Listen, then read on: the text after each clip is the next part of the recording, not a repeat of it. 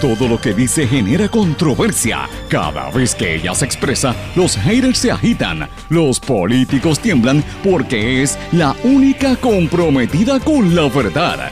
Periodista, bloguera, relacionista licenciada, analista de la noticia, escritora y le dicen la provocadora en las redes sociales. Y ahora comienza en blanco y negro con Sandra Rodríguez Coto. Bienvenidos a su programa en blanco y negro con Sandra para hoy lunes 7 de septiembre del 2020. Les saluda Sandra Rodríguez Coto en el Día del Trabajo. Hablamos de por qué aprietan el botón del pánico varios sectores políticos en contra de las opciones fuera de los partidos tradicionales azul y rojo. ¿Por qué tienen miedo los partidos azul y rojo a las opciones distintas? Se notan en todo lo que están haciendo y hoy vamos a hablar de eso aquí en su programa en blanco y negro con Sandra. Hoy también tenemos una entrevista exclusiva con el veterano y controversial publicista Alberto Guachet, recordado por haber sido uno de los que llevó a Pedro Rosselló a la gobernación y de hecho es el último gobernador que ha sido reelecto dos veces eh, al término en la gobernación. Desde entonces ninguno de los otros gobernadores ha estado en el poder más de cuatro años. Y esa experiencia la vamos a aplicar al por qué es importante eh, analizar lo que está ocurriendo en las campañas políticas del país. No se puede perder esa entrevista. También tenemos un tema importante. Emplazamos a todos los candidatos a la gobernación y a todos los partidos políticos para que expliquen por qué no reconocen a los inmigrantes, el poder que tienen los inmigrantes para decidir las elecciones en Puerto Rico, aunque son ignorados por los partidos. Hoy lo hablamos con el catedrático de la Universidad de Puerto Rico, historiador y autor de la más completa investigación sobre la comunidad de China en Puerto Rico, el profesor José Li Borges. Lo hablamos con el ingeniero, empresario y presidente de la Casa Dominicana, Francisco Pachín Ramírez, y lo conversamos con la reconocida demógrafa y profesora de la Universidad de Puerto Rico, Judith Rodríguez. No se puede perder esta conversación. Cierre de negocios y miles de dólares en multas por violar la orden ejecutiva, mientras el propietario de la finca en Morovis dice que él solamente alquiló el espacio. Se trata de lavar las manos. Partido Nuevo Progresista someterá dos nuevos candidatos para presidir la Comisión Estatal de Elecciones. Hoy se reúnen en busca de quién será el presidente. Candidatos a la gobernación presentes en el primer debate sobre asuntos de la comunidad LGBTQ. Trump calificó de estúpidos a los latinos en un, libro de su ex abogado Michael Cohen que debe salir al mercado tan temprano como mañana martes. Y hoy vamos a hablar de la concentración mediática y cómo esto afecta a la economía en el contexto de lo que está pasando en la República Dominicana. Mis amigos, estas y otras noticias las vamos a conversar hoy en blanco y negro con Sandra. Este programa es un programa sindicalizado que se transmite por una serie de emisoras, sus respectivas plataformas digitales y sus aplicaciones y servicios eh, de Apple, Android y todas las aplicaciones móviles eh, a través de todo Puerto Rico y del mundo. Estas emisoras son X61, el 610 AM en Patillas y toda la zona sureste de Puerto Rico, 94.3 FM, Radio Grito WGDL 1200 AM Lares, WYAC 930 AM Cabo Rojo Mayagüez y WIAC 740 en la zona metropolitana y casi todo el país.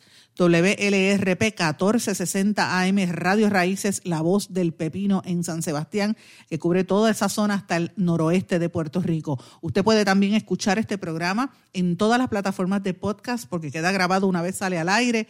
Eh, en las emisoras de radio por la tarde se graba y se comparte. Yo le recomiendo que se suscriba a la plataforma de Anchor y ahí usted lo va a conseguir y a las 8 de la noche se retransmite en diferido por la plataforma radioacromática.com, que la puede conseguir así mismo por internet o por Tuning Radio. Como siempre le digo, usted me puede escribir a través de todas las redes sociales, Facebook y LinkedIn con mi nombre, en Twitter e Instagram con el handle SRC Sandra o por correo electrónico a en blanco y negro con Sandra gmail.com. Vamos de lleno con las informaciones para el día de hoy en blanco y negro con Sandra Rodríguez Coto. Mis amigos, bienvenidos a su programa en blanco y negro con Sandra. A 56 días de las elecciones, un día feriado, ¿verdad? Un día donde mucha gente debe tomarlo un poco más suave, aunque esté en su casa. Estamos en la casa, muchos encerrados por el respeto al distanciamiento social, como debería ser. Pero ciertamente es un día atípico porque para en, otra, en otro año electoral, para esta fecha, hubiese sido un escenario completamente distinto. Usted vería cantidad de anuncios en las emisoras de radio, en la televisión, caravanas, gente caminando, repartiendo papeles y usted escuchando de los candidatos políticos.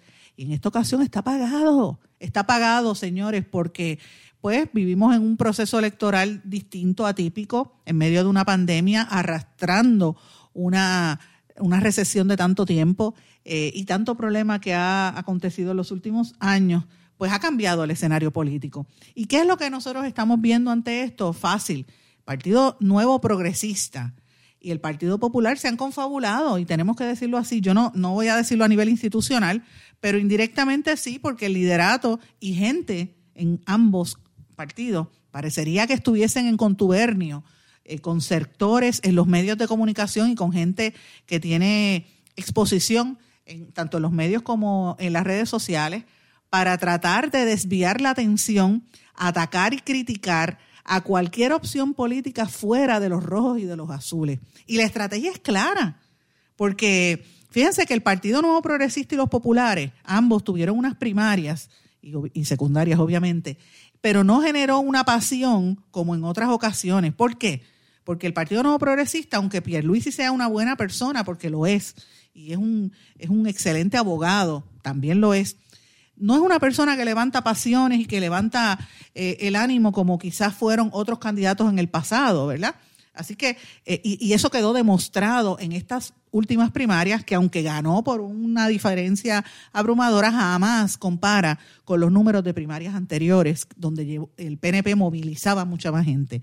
En el caso del Partido Popular, por primera vez han tenido unas primarias y Charlie Delgado ganó por una distancia abrumadora sorprendiendo a mucha gente, sacó del establishment a, gente del establishment como Batia y a, y a Yulín, a Carmen Yulín, que llevaban años eh, y eran más conocidos en el área de en el área metropolitana.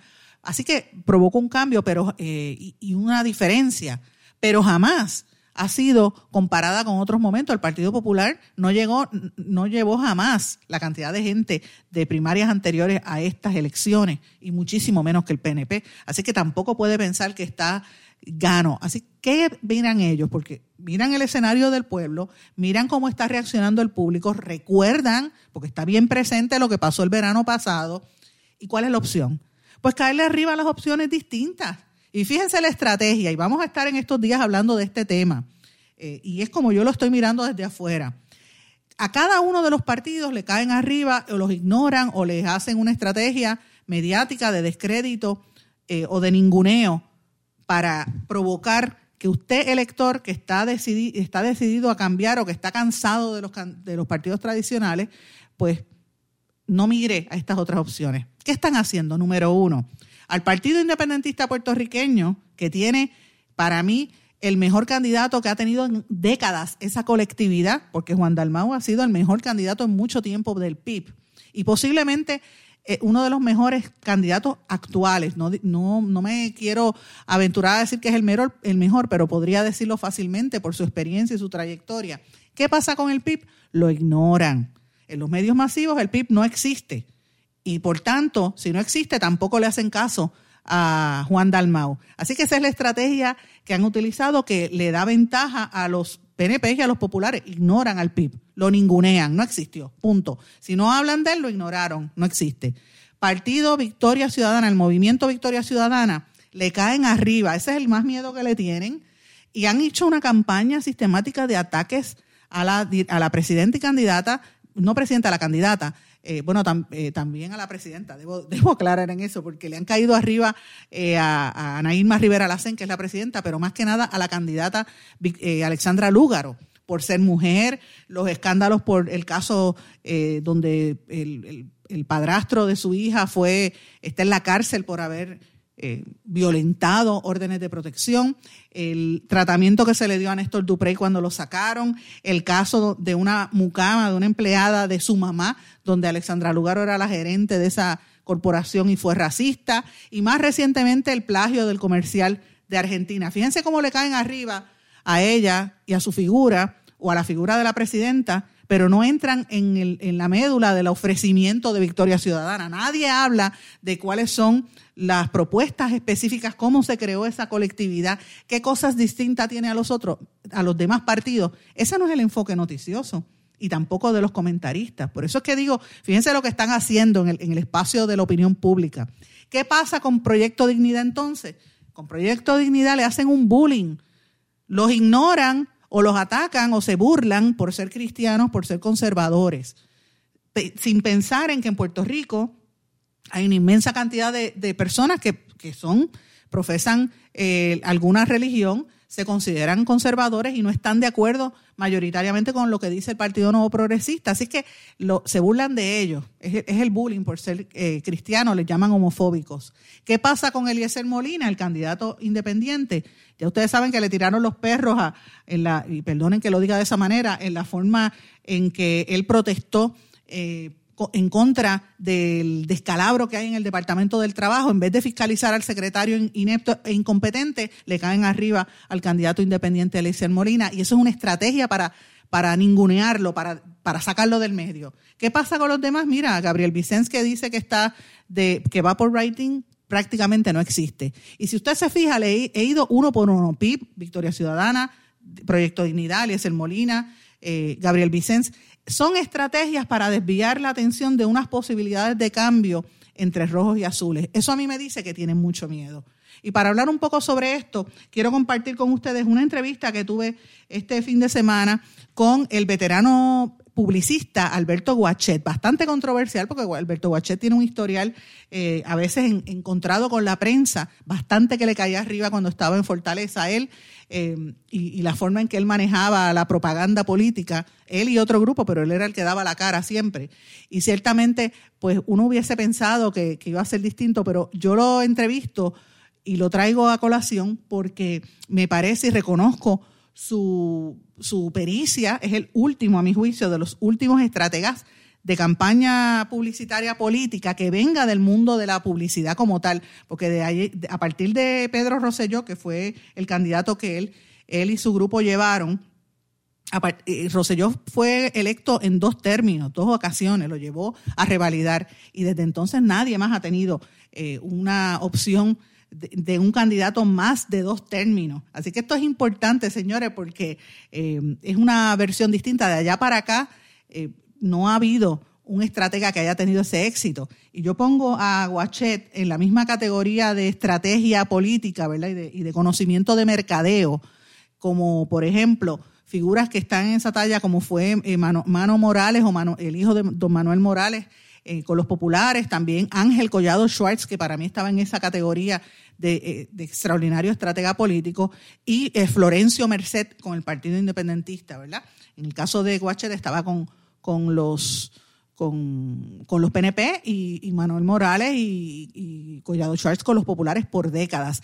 Después de esa generación han empezado a entrar una serie de asesores y los directores de estrategas de campaña, por lo general son abogados o gente que viene del mismo sector político, no necesariamente del marketing y de la publicidad. Los que traen de marketing y publicidad son gente que viene a apoyar, pero no necesariamente a dirigir la estrategia. Y esa es la diferencia. Y por eso es que quiero compartir con ustedes esta entrevista que tuve con eh, Alberto Guachet y les invito a que busquen en nuestro blog en blanco y negro con Sandra todo el escrito donde resumimos lo que dijo Alberto Guachet. Escuchemos lo que él habla ahora en este espacio sobre eh, cómo comparan las elecciones y las campañas de ahora con la época donde él estaba dirigiendo en los 90. Bueno, tu pregunta tiene dos vertientes. La primera es por qué es que los candidatos no presentan su plataforma. Y yo me temo, y con esto yo sé que me van a caer chinches encima y me van a tirar tres clavos y todo, es que no tienen plataforma. Que no tienen que no hay. No, no hay. No hay. O sea, mira, cuando yo comencé con Pedro, acuérdate que yo empecé con Pedro cuando él estaba de candidato a comisionado residente, contra Jaime Benito Fuster.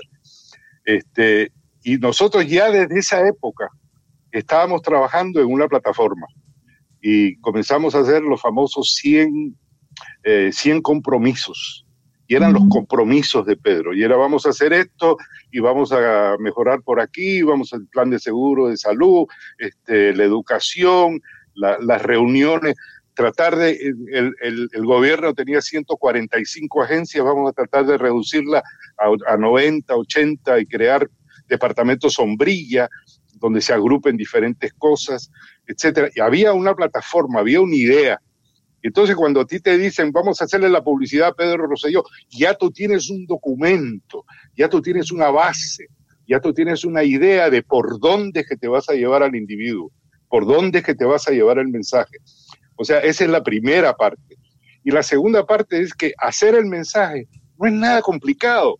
Una vez que tú tienes la información, es lo mismo que te sucede a ti cuando tú vas a escribir un artículo buscas y buscas y buscas y buscas hasta, que tienes un panorama y ya tú sabes sobre qué escribir. Pues igual nos sucede a nosotros los publicistas. Si en este momento tú te encuentras una publicidad incoherente, es porque los que le están dando la información a los publicistas están incoherentes. No hay, no hay una. Yo te diría que los partidos se han definido un poquito por, por la, estrategia final. Uno quiere mantener el status quo, el otro quiere estadidad, el otro quiere independencia, y, hay un, uno que apareció ahora, que es este, este movimiento de Alexander Lúgaro, que todavía no sé para dónde va. Este, no estoy muy seguro, por eso es que todo el mundo le tiene miedo y todo el mundo la ataca. Por eso mismo, porque está un poquito errática. Este, pero, pero por lo menos los tres partidos principales, este, están bien definidos en su, en su forma y en su formato y en su anhelo político, por decirlo así. Pero ese anhelo político no ha variado. O sea, ¿qué significa la estadidad? ¿Qué, qué, vamos a aportar nosotros en la estadidad? ¿Qué nos va a aportar Estados Unidos a nosotros en la estadidad? ¿Qué podemos hacer nosotros por la estadidad? Mira, yo hace unos años, cuando estaba con Pedro, que viajamos a diferentes lugares, una, una de las cosas que a mí me llamaba la atención era cómo nos aceptaban a los puertorriqueños en general. y, y, una de las cosas que decían en América Latina era que Puerto Rico era un estado de los Estados Unidos al cual no le tenían miedo. Nosotros estamos con una junta, con una situación fiscal precaria, con una población envejeciente, aunque no lo quieran admitir, porque todo, todo es redes sociales, pero la mayor parte de los puertorriqueños son gente mayor, que lo que es la cuestión tradicional. Eh, me pregunto si los mensajes políticos, el, mensaje publicitario de los partidos en general está llegando a esa realidad del puertorriqueño, de cómo está la sociedad puertorriqueña hoy en día, desempleados, mayores, eh, sin esperanza. ¿Tú crees que eso se ve o es más de lo mismo? Si tú miras las campañas políticas históricas desde los años 20, los años 30, todo el mundo te ofrece pan y te ofrece un pescado y un plato de sopa y te ofrece dinero. todo el mundo, todos los políticos ofrecen exactamente lo mismo, pero ninguno te dice de dónde va a sacar el dinero, cómo lo va a repartir, este, quién se merece y quién quién no se lo merece, qué es lo que tú tienes que hacer. A mí todavía me sigue gustando la frase de Kennedy, que está inspirada en un poema de Tennyson, decía, no preguntes qué puedes hacer, qué puede hacer el país por ti, pregunta qué puedes hacer tú por el país. Exacto. O sea, eh, tenemos que ser un poquito más eh, eh, entender un poquito más las necesidades de la gente y poder trabajar con eso. Y, no, y no, no, lo estamos haciendo. Los mensajes son repetitivos, muchas promesas. Si tú miras cada una de las campañas, todo el mundo te dice, no, no votes por fulano. Esa es otra de las cosas que me llama la atención, es el ataque constante ataque. Si mira, fulanita y tal, mira, se peina feo, se pinta, se pinta el pelo, este, se copian los anuncios. Oye, pero ¿y, cuál es tu plan? ¿Y qué es lo que tú propones? ¿Y qué es lo que tú propones? ¿Y, ¿Y por qué voy a votar por ti? Yo en este momento te reconozco, yo estoy votando candidatura. O sea, yo estoy votando por, por personas. O sea, eh, fulanito de tal me gusta, este otro no me gusta, y voto por él y no voto por el otro. Esa pregunta te, la quería hacer también. ¿Tú crees que ahora, el, no sé si desde el punto de vista publicitario, ¿verdad? Yo recuerdo un poco por, haber, haber leído y haber conversado esto que te voy a decir hace muchos años con Manuel Morales, Manuel Morales, el hijo de don Manuel Morales, el publicista de West Indies and que trabajó con los populares muchos años, su hijo Mano eh, que estuvo en West Indies and Gray, fue uno de los que más me enseñó a mí de publicidad cuando yo empecé como reportera y siempre se lo... Yo estuve cinco, yo estuve cinco años en West Indies. En West Indies, de verdad, no sabía. Sí, sí, sí. Ellos tenían las me... los populares. Sí, bueno, tenía la cuenta del Banco Popular para empezar. Este, sí, pero yo no trabajé nunca campaña política con ellos. Este, a, mí, a mí me llevó Roberto Muñiz. Este, yo estaba en Leo Burnett en ese momento, pero estaba ya un poquito aburrido. Se había muerto Leo Burnett y ya eh, la agencia dejó de ser creativa para convertirse en contabilidad. Y, este, y entonces me fui para West Indies y ahí estuve con don Manuel, que era Don Manuel fue una institución. ok, este, y, Roberto Muñiz también era un tipo muy especial y me gustó mucho trabajar con él y conocí mucho a Mano desde que empezaba, Mano Morales, fuimos muy amigos, seguimos siendo amigos, creo yo. Eh, el, o sea que conozco bien esa parte de la historia. Te envía saludos Sunshine Logroño que nos está viendo. Así que. Ay, Sunshine, un saludo para ti también. Importante, traigo el, tema de, de, Manu Morales porque, como te digo, yo no vengo del, del, campo de la publicidad. Yo recuerdo cuando yo empecé a cubrir de publicidad, imagínate, yo era una nena en, en, Casiano y ese año que yo fui de reportera a cubrir advertising, habían pasado 10 reporteros en ese mismo beat que no duraban y se iban. Y él me dice, vete a cubrir. Y yo decía, yo no sé ni lo que es un rate card. ¿Qué es eso? Entonces me manda para West Indies a aprender. Y me acuerdo que Manu me sentó en su oficina y sacó una, una libreta y empezó a apuntar. Esto es un rate card, así se calculan los anuncios, esto es lo que generan los canales de televisión, esto es lo que cuesta hacer un comercial. Me dio una clase de publicidad. Em, y ahí fue yo empecé a aprender un poquito. Y la, publicidad, yo notaba antes que se, había mucho énfasis en la creatividad, en la cuestión artística, se le ponía pensamiento. Eh, ahora creo que es todo como que el, el end result muchas veces no hay como un trasfondo, lo veo demasiado superficial. Y no sé, y te pregunto, no sé si, si estás de acuerdo conmigo con que eso se ve en las campañas políticas actuales, no hay como una, no hay como una base, no sé. Bueno, lo que habíamos, lo que habíamos mencionado, porque no hay, no hay una oferta. O sea, cuando tú, cuando tú tienes un cliente, por ejemplo, que vende automóviles, tú dices, bueno, ¿por qué, ¿por qué yo te voy a comprar a ti en vez de irme a comprar al otro dealer? Y él le dice, porque te voy a dar un descuento, te voy a dar gasolina, te voy a dar mantenimiento, te voy a dar garantía, te voy a dar esto, te voy a dar lo otro. Y vas haciendo una lista de todas las ofertas que tiene esa persona y eso es lo que le ofreces al público. Te sale una campaña eh, que es muy fácil, porque dice aquí, aquí comprar es mejor. ¿Por qué? Por esto y por esto y por esto y por esto y por esto. O sea, tienes base. Pero desgraciadamente cuando no hay una plataforma coherente, cuando no hay una idea coherente, cuando no hay una fuerza eh, institucional y del candidato también que tenga una, una, idea concreta y física y fuerte para poder ayudar a la gente y cambiar el destino del país de alguna manera, pues no tienes para dónde ir. Entonces, ¿qué haces? Te copias algo, inventas algo, y le haces tres, dibujitos, le pones una estrella y una banderita y, y por ahí te fuiste. mis amigos, vamos a continuar esta conversación al regreso de la pausa. No se retiren, el análisis y la controversia continúa en breve, en blanco y negro, con Sandra Rodríguez Coto.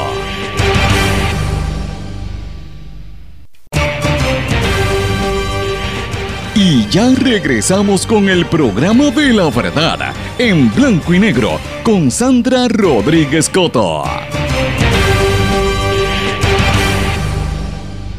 Regresamos en blanco y negro con Sandra y continuamos esta conversación con el publicista Alberto Guachet. En términos de exposición y de, inversión publicitaria, nosotros hemos visto que ha habido una, disminución de anuncios publicitarios de política en esta contienda. Lo vi en, las primarias, no compara con, con primarias anteriores, por ejemplo. Eh, ¿Sabes? ¿Cómo, ¿Cómo tú crees que va a haber un boom en, los últimos, va a empezar ahora a subir la, publicidad política de los candidatos o se va a ver en los últimos días como alguna gente anticipa?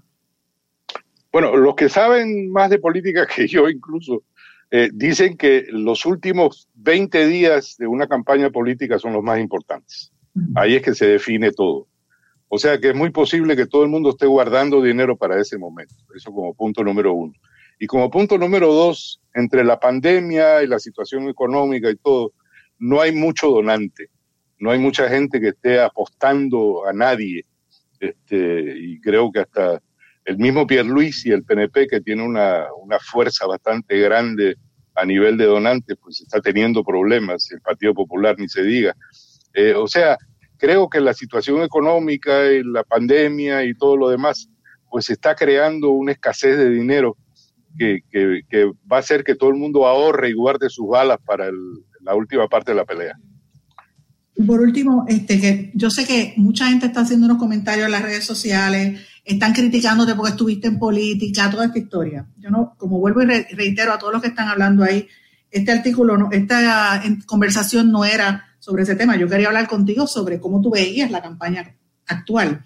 La, última pregunta, que creo que te la había mencionado anteriormente, pero ¿cuál tú crees sería, si alguno, el, el, unique selling proposition de, de los candidatos? ¿Lo hay? Si fuéramos a hablar, por ejemplo, de Eliezer Molina, el candidato independiente, ¿qué piensas de él? Mira, este, ¿cómo hacemos a Puerto Rico mejor? ¿Dónde podemos mejorar? ¿Qué es lo que tenemos que mejorar? Este, hay muchas áreas que tenemos que mejorar. No somos un país perfecto. Este, ningún país lo es, ni siquiera Estados Unidos, ni Rusia, ni China. Nadie es perfecto. Eh, pero sí tenemos opciones de poder trabajar para poder mejorar ciertas áreas. Y creo que debemos buscar la solución o buscar las respuestas que les hace falta al país, a todo el mundo, y eso es lo que nos une. Eh, yo me acuerdo desde, o sea, he leído que desde la época cuando los, los nazis invadieron eh, Rusia, eh, Stalin inventó una frase que decía, eh, Rusia unida jamás será vencida. Y esa frase pues se ha, convertido en una frase política alrededor del mundo. Eh, el pueblo unido jamás será vencido.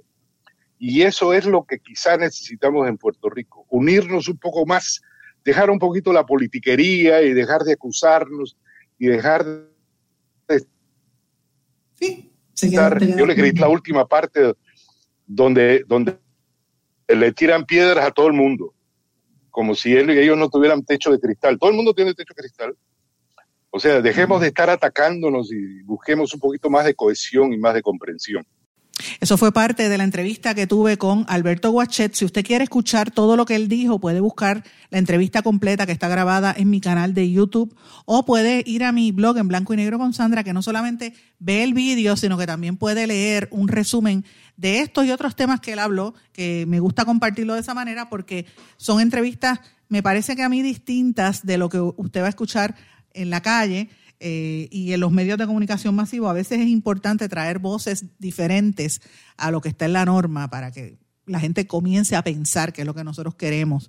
Por encima de las diferencias tiene que imperar también el respeto. Fíjese que se lo di a él, yo había, le había caído arriba a Guachet cuando él estaba en el gobierno, pero eso no significa que yo no le tuviese respeto a él como persona o como profesional y mutuamente, fíjense cómo él, el trato hacia mi persona, eh, la, cordialidad, y es importante eso, fomentarlo en momentos donde pues estamos viendo por desgracia tanto tanta violencia, sobre todo en los medios de comunicación. Fíjense lo que ha, ocurrido este fin de semana con el, el espécimen ese que le llaman Playmaker, como se dirigió hacia una mujer y cómo la atacó en, un programa radial. Eso, y no es la primera vez que ocurre, es bastante grosero que es.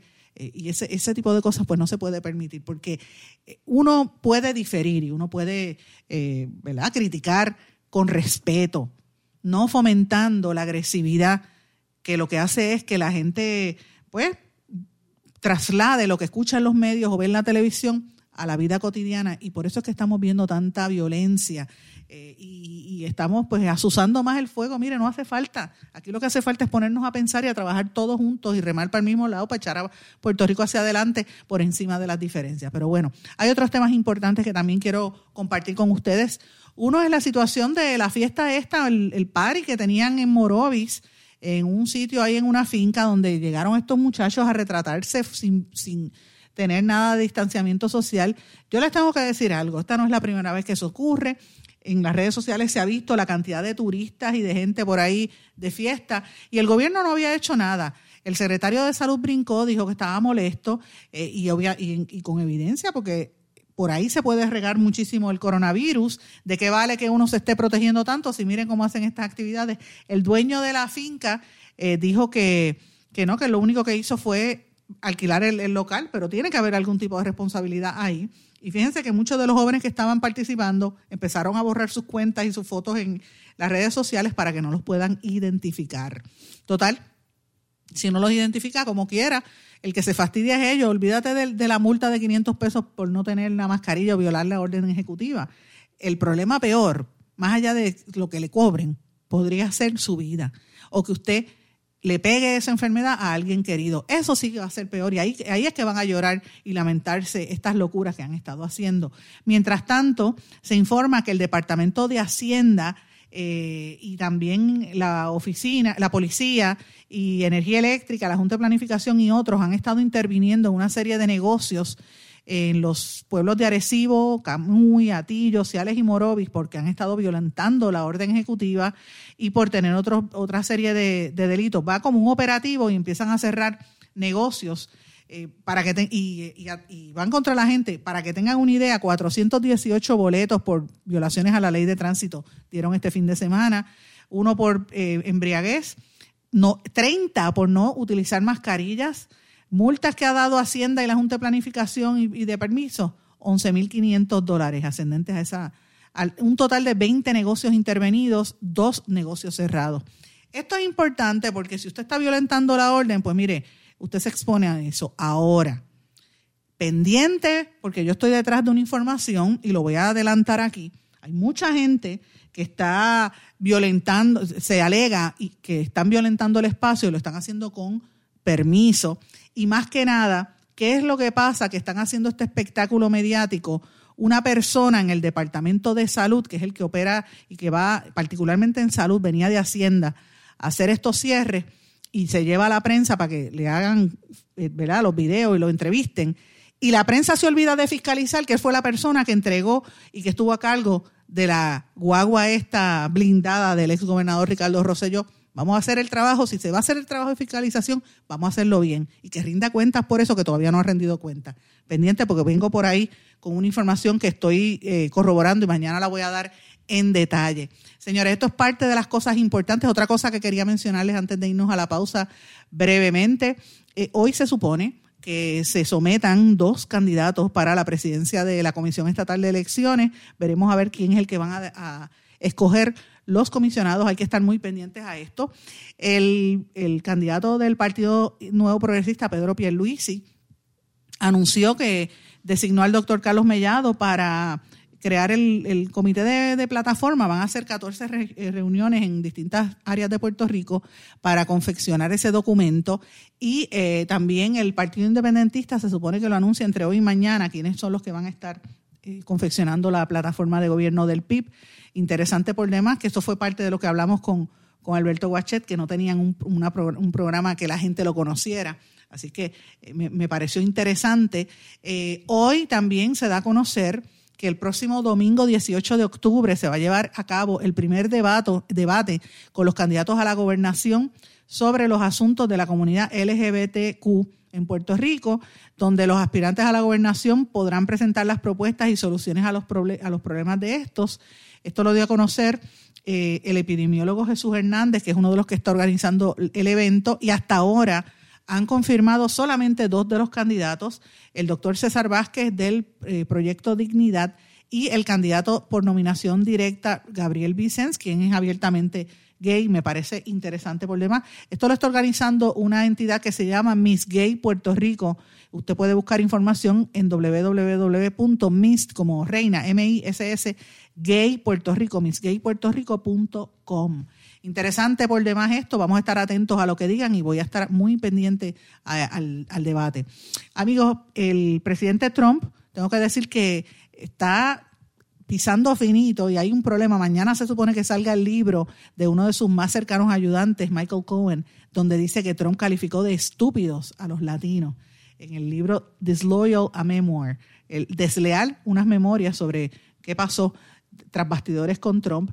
Y eh, interesante, eh, un grupo de puertorriqueños en la diáspora, el grupo Puertorriqueños Unidos en Acción, PUA precisamente, eh, están pidiéndole al presidente que respalde la independencia para Puerto Rico. Interesante problema. Creo que no me va a dar tiempo ahora, tengo que irme a una pausa, pero a nuestro regreso vamos a hablar de un importante sector de, de, la población en Puerto Rico que puede decidir elecciones, los inmigrantes. Vamos a una pausa, regresamos enseguida. No se retiren, el análisis y la controversia continúa en breve, en blanco y negro, con Sandra Rodríguez Coto. Más que un plan de salud, somos alegría para nuestro pueblo. Somos seguridad. Somos nuestra gente. Más que un plan de salud, somos nuestra comunidad. Somos bienestar.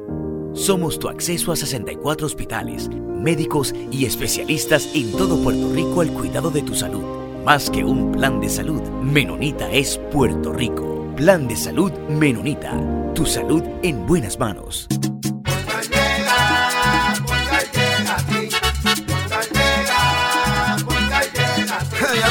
Eso es lo que te responden, pero ahora botaron la ola. Porque ya no importa en qué parte de la isla estés. Si tuviste un accidente, mi gente de Poingal le llega a tu casa o trabajo para que no te complique. Con servicio en todas partes de la isla y el mejor servicio al cliente. Por eso y mucho más, yo Piru lo digo, yo quiero Poingal. ¡Duro!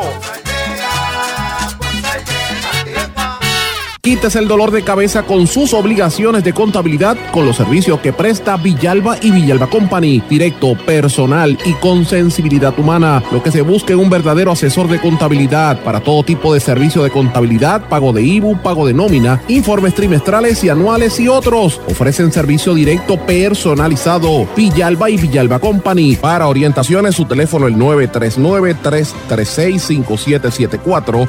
939-336-5774. 5774. Y ya regresamos con el programa de la verdad en blanco y negro con Sandra Rodríguez Coto. Regresamos a esta parte final de En Blanco y Negro con Sandra. Bueno, amigos, quiero compartir con ustedes parte de una conversación que tuvimos este fin de semana sobre un tema que yo creo que aquí los candidatos políticos tienen que mirar y yo voy a emplazar públicamente hoy lunes a todos los candidatos políticos y a los partidos principales y los que no son partidos, todos los que están aspirando a dirigir a este país en cuestión de cincuenta y pico de días, de aquí a las elecciones, que me respondan a esto que yo voy a plantear y es ¿Qué papel juegan los inmigrantes en su campaña política? ¿Cuentan los inmigrantes en estas elecciones? Yo creo que sí. Y los números me dicen que sí y los expertos me dicen que sí. El problema es que ningún partido político públicamente ha dicho cuáles son sus promesas, tampoco ha hecho campaña para atraer todos estos sectores de inmigrantes, más allá un poquito de la comunidad dominicana que le hacen promesas y promesas y a la hora de la verdad no las cumplen. Pero la realidad es que en Puerto Rico hay más de 250 mil personas que nacieron en otras partes del mundo, eh, de Europa, América Latina, Suramérica, e incluso una amplia comunidad de estadounidenses, o sea, gente que, que son, como le dicen los americanos, que viven aquí. De hecho, hay 246 mil personas no nacidas en la isla. Más de la mitad, de hecho, hay algunos sectores que dicen que es más del 90%, tienen 18 años o más de edad tienen ciudadanía americana y pueden votar. Para que tengan una idea, 161 mil nacidos en los Estados Unidos viven aquí. El 92% de esos tiene 18 años o más de edad. Y hay 85 mil extranjeros, o sea, que nacieron fuera de Estados Unidos, mayoritariamente del Caribe y, eh, de Sudamérica. En el área del Caribe, la mayoría vienen de República Dominicana, un 61% de esos 85 mil y en segundo lugar, los cubanos, que son casi 9.071, que es una tercera generación, porque aquí hubo un grupo, un boom de cubanos que llegaron en los 50 y los 60, que ya tienen dos e incluso hasta tres generaciones de, de hijos, nietos y algunos hasta bisnietos viviendo en Puerto Rico, que ya después de tener un hijo, ya se, aunque sus padres sean cubanos, se consideran puertorriqueños. Lo mismo pasa con todos los demás. Con los chinos hay chinos desde el siglo XIX. Así que para hablar de esto, les dije que la cobertura de, la, de las primarias y las secundarias invité a estas personas, a Oceli Borges, que es el historiador como, y, como mencioné, y catedrático de la Universidad de Puerto Rico, a Pachín Ramírez, Francisco Pachín Ramírez de la Casa Dominicana, y traje también a la demógrafa y una recién eh, retirada profesora de la Universidad de Puerto Rico, muy reconocida, Judith Rodríguez, para que hablara un poquito de esto. De hecho, les invito a que lean en mi blog en blanco y negro con Sandra el análisis con todo el dato y con toda la información, que a mí me resultó sumamente interesante. Y me pregunto por qué los candidatos, o sea, yo no he escuchado a Pierluisi diciendo qué voy a hacer para los chinos en Puerto Rico, sabiendo que aquí hay tanta gente. Yo no he escuchado a no sé, a, Charlie Delgado hablar de los dominicanos. Tampoco he escuchado hablar a Victoria Ciudadana si tiene algo específico dirigido para la población inmigrante. Puede ser que lo tenga porque me, estaban informando de que sí, que estaba eh, contemplado en el programa de gobierno. No lo he visto, tengo que decirlo públicamente, voy a buscarlo. Pero la realidad es que si lo tienen, no ha trascendido a nivel público. Eh, para mí es desconocido. Así que quiero que escuchen parte de lo que dijeron estos expertos en la entrevista que tuvimos durante el día de ayer. Sí. Eso es correcto, Sandra. Eh, en Puerto Rico existen chinos desde, eh, desde el siglo XIX. Inclusive gran parte de la carretera central, la que va de Cagua, San Juan hasta Ponce, eh, fue construida por, por los chinos, mayormente chinos confinados. Y desde el siglo XIX existen fondas de chinos en el viejo San Juan hasta el presente. Fondas de chinos, de, de, de comida. O sea, los restaurantes, lo que ahora son los restaurantes chinos. Lo que hoy en día llamaríamos los restaurantes chinos. Desde el siglo XIX existen en el Viejo San Juan. Hay recortes de periódicos y todo, ¿verdad? De, las fondas de chinos. Y eso ha ido trascendiendo hasta el presente. Hoy en día... Hay muchos chinos que, van, eh, tienen hijos y descendientes, ¿verdad? Generaciones aquí, padre, madre e hijos. Eh, hay muchos chinos que están aquí desde la década de los 60 y 70 y han puesto restaurantes y los hijos han estudiado aquí, algunos hijos siguen los restaurantes, algunos hijos pues eh, han estudiado y se han dedicado a otras carreras, eh, pero en Puerto Rico actualmente existen más de 400, 500 restaurantes chinos eh, aproximadamente. Imagínate. ¿Y cuánto, como cuántos chinos, de acuerdo a la investigación, encontraste que hay en Puerto Rico? Chinos y descendientes. Bueno, China y descendiente para el 2012, 2015 se estima que podían llegar como unos 15 mil, 17 mil. Obviamente con el huracán María, la crisis económica, hay que reconocer que muchas de estas poblaciones también han disminuido. Hoy en día quizás estaríamos en 10 mil, quizás 12 mil eh, para este periodo en la actualidad. 12 mil más o menos. Y de esos, pues, gran, ellos participan en el proceso electoral de Puerto Rico. Pues fíjese, eh, tradicionalmente pues no, pero en los últimos años y, particularmente ahora, pues muchos sí me han dicho que, piensan votar en estas elecciones. Eh, recientemente cuando estuvimos hablando y participé de su programa el, domingo de las primeras primarias, eh, le pregunté a algunos cuantos y me dijeron, mi papá dice que va a votar, que nunca ha votado, pero que esta, esta elección sí va a votar. Así me han dicho. Qué bien, qué bien, interesante por demás. Lo que me trae, y vuelvo y digo a los amigos que me están escribiendo y que me han escrito por mensajes de texto, déjame volver a poner porque me están pidiendo que ponga nuevamente el libro. El libro se titula Los chinos en Puerto Rico, lo consiguen en todas las editoriales. Eh, me, imagino que está en Amazon también o libros. Eh, pues no quedan muchas copias. Ahora ah. mismo va, va, a salir una tercera edición para octubre una tercera edición que la trabajé durante la pandemia y es una tercera edición ampliada. Muy bien, porque te digo, la, la cantidad de mensajes que he recibido solamente por poner el libro es, impresionante. Y esto es importante que lo miremos, porque yo sé que hay mucha gente de comités de campaña pendiente a lo que nosotros decimos en este programa, eh, porque son temas importantes. Lo que me trae ahora a una comunidad que es la que señalan y a veces ponen como token, ¿verdad? Por decirlo así, perdonen el, no lo digo de manera peyorativa, pero es como que de momento se acuerdan que existen los dominicanos y, piensan en dominicanos en el barrio obrero, como si no hubiese dominicanos en todo Puerto Rico, como si no hubiesen eh, dominicanos aquí. Y para eso pues tenemos con nosotros al ingeniero Pachín Rodríguez de la Casa Dominicana. ¿Cuántos dominicanos hay en Puerto Rico? Aquí, buenos días para todos. Mi nombre es Pachín Ramírez, soy ingeniero civil de profesión. Llevo 53, 57 años viviendo en Puerto Rico, desde el 63. Eh, construido en toda la isla, en todos los niveles. Me conocen mucha gente en el orden de la construcción, en el orden social también, tanto en el económico como en el social. Pero la realidad es la siguiente. Nosotros representamos un promedio de 250 mil dominicanos y dominicanas, descendientes y que han emigrado desde República Dominicana a Puerto Rico, y de los cuales, y en los cuales hay unos 75 mil que son ciudadanos dominico-americanos, con derecho al voto, inscritos. Imagínense que en las elecciones, cada vez que han pasado, se ganan por 13 mil, en, una ocasión fue hasta por 4 mil y pico de votos.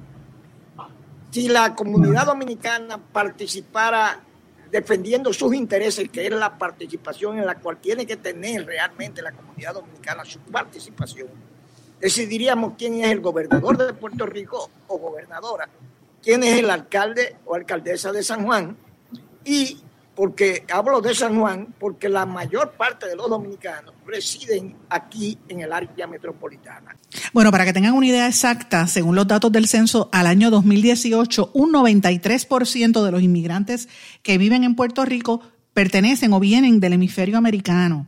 Un 4% proceden de Europa, un 2.5% viene de Asia, un 0.4%, o sea, 0.4% de Oceanía y un 0.1% provenían o provienen de África. Esa es parte de la estadística la inmensa mayoría viene de, de América, ya sea de Estados Unidos o de Sudamérica. En el, en el caso de Sudamérica específicamente viene de Sudamérica y del Caribe. Pero vamos a escuchar parte de lo que dijo la demógrafa Judith Rodríguez.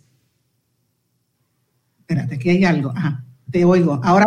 De información nuestra la fuente de información que nosotros utilizamos es la encuesta de comunidad de Puerto Rico, específicamente la última que tenemos, que es la del 2018, con datos de para el año 2018. Eh, próximamente esta semana o la próxima llegan los datos del 2019, pero no los tenemos accesibles todavía. De acuerdo a, a la encuesta de comunidad que proviene del negociado federal del censo, eh, el dato de donde nosotros sacamos esta información, la pregunta más bien a lo que se refiere es su lugar de nacimiento.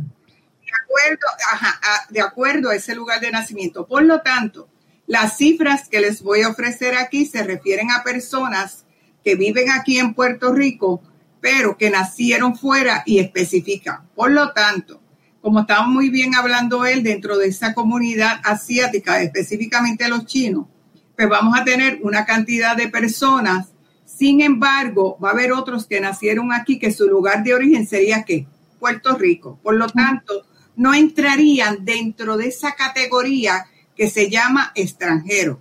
O sea, desde el punto de vista en términos de la etnia, estarían que subregistro, hubiese un subregistro porque solamente se refiere al lugar de nacimiento. Y de acuerdo a esa información, para el, año, el año 2018 en Puerto Rico había 3.195.000 personas.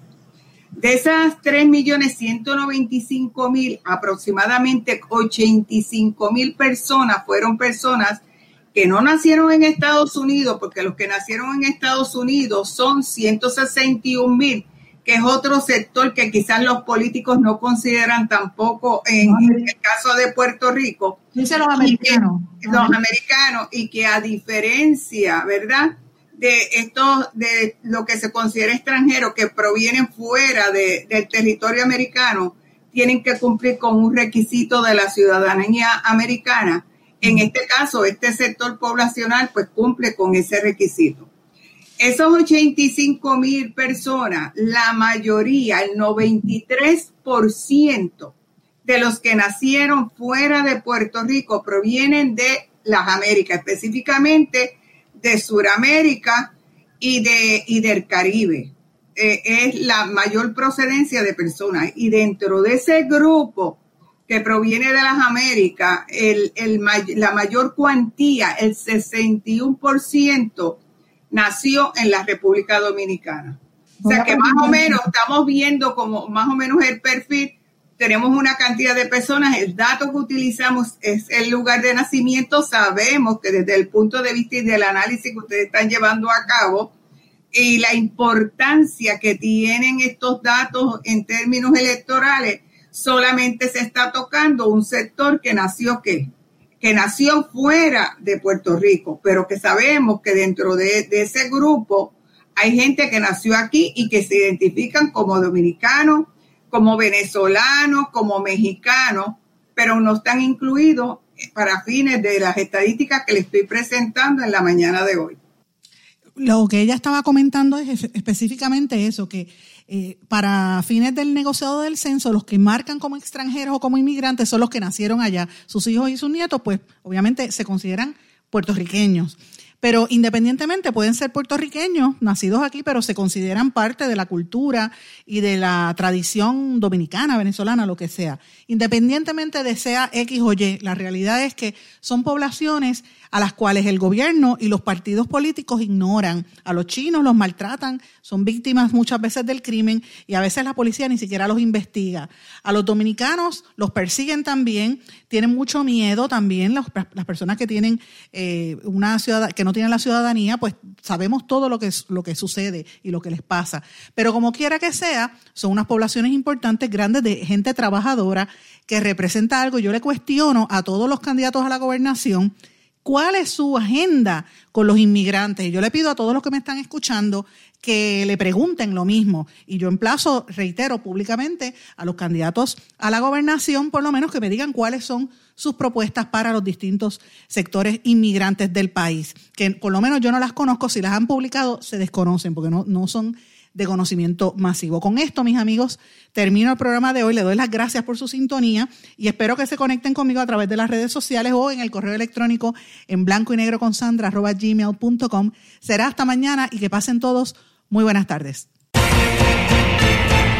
¿Se quedó con ganas de más? Busque a Sandra Rodríguez Coto en las redes sociales o acceda a en blanco y negro.blogspot.com porque a la hora de decir la verdad solo hay una persona en la cual se puede confiar. Sandra Rodríguez Coto en blanco y negro.